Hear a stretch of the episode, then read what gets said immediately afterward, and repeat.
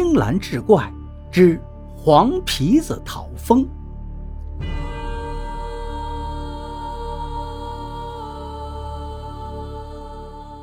话说明朝末年，王家村有个王大虎在砖窑上烧砖。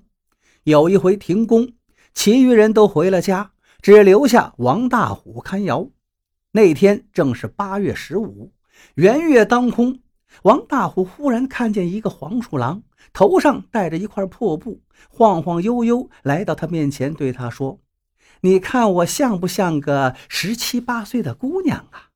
你一个人喝酒多没意思，我给你跳个舞吧。”王大虎看他不像个好东西，脱下烂鞋就朝他扔过去，骂道：“滚吧！是姑娘，你也不是好姑娘。”王大虎并不知道。这黄鼠狼正在修炼人形之际，他会赶上月圆之夜出来讨风。要是遇见人，人说他是什么，他就能成什么。王大虎最后说他是个姑娘，那黄鼠狼真就修成了姑娘，而且还是个绝代佳人。黄鼠狼还给自己起个名字，就叫黄灵儿。转眼到了年关，这黄灵儿又来到王大虎家。恰巧王大虎正在包饺子，黄灵儿说：“我来帮您包饺子吧。”王大虎想，大过年的，家家都忙着，谁家姑娘这么闲呢？就让黄灵儿离开。黄灵儿不走，洗洗手就揉起面来。王大虎仔细一看，这姑娘的手啊，又细又短，这不就是黄鼠狼吗？转身拎起菜刀，照着他的左肩膀就来了一下。只听黄灵儿尖叫一声，一溜烟就没了。王大虎顺着血迹寻到了一个土洞，周围都是黄鼠狼的味儿。王大虎这才知道这是黄皮子成精了，于是摇摇头走了。再说王家村有个小书生叫张月，十八九岁，生得眉清目秀。张月呢，平日是酷爱读书，暑期也留在学府内。伏天天气热。这天，张月打了凉水洗衣裳，忽然前面出现一个十六七岁的美女，貌若天仙，对他说：“小相公，能讨口水喝吗？”张月是个老实人，忙说：“可以，可以。”那小姑娘喝完水，道了谢就走了。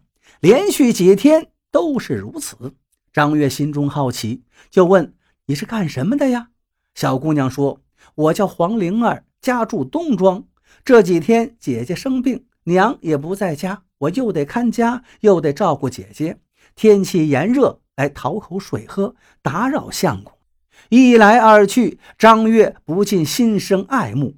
那黄灵儿见张月忠厚老实，也颇有些恋恋不舍。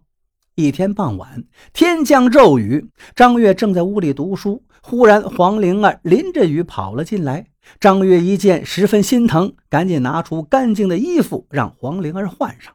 黄灵儿推辞不过，便换上了干净衣服，然后起身要走。可是雨越下越大，张月就说：“你别走了，这么大的雨，我也不放心。今夜不如你就住在这儿，我呢另寻别处去住。”起初黄灵儿推辞不依，耐不住张月劝说，也就答应了。可是，一大早大门也没见开，这黄灵儿不知道怎么就走了。张月从此就迷了心窍，而黄灵儿每晚都来这儿过夜。张月渐渐的是面黄肌瘦，无精打采。转眼一月有余，老师来到学府里，见到张月精神萎靡，就问他怎么了。张月道出实情，老师无奈，就让他回家养病。可刚回家不过三日，黄灵儿又来了。张月暗自想到：这黄灵儿来去影去无踪，怕是个邪物呀。此时恰巧他的表叔王大虎来看他，他就把这些事告诉了王大虎。王大虎一听，想起这姑娘和过年时遇见那个长得一样，一定就是那个黄皮子。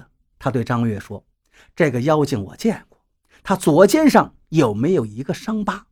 张月回忆道：“左肩上，哦呦，有一道伤疤。”王大虎说：“这就对了，今晚他要再来，你备好酒菜，把他灌醉。无论他到哪儿呢，他腰间都有一个小包裹，那就是他的皮。你把那个小包裹毁了，他没了皮，就只能维持人形，他再也没了妖法。然后我把她领回家，当做我的干女儿，择个吉日，让你们两个人名正言顺的成亲。从此之后，他就不会再害你了。果然，一切如他所料。黄灵儿不胜酒力，不一会儿就醉了。王大虎这时也走进过来，叔侄二人夺了那个小包裹，撕得粉碎。王大虎随即对他说：“黄皮子，你认识我不？我打过你，现在也把你的皮给毁了，你变不回原样了，也没了妖法。你要么做我的女儿，跟我回去，择个吉日，你跟我的侄子成亲。你要是不答应，休怪我狠心打死你。”黄灵儿连忙应允。没过几日，黄灵儿和张月就结成了夫妻。从此后，二人十分恩爱，情深意笃。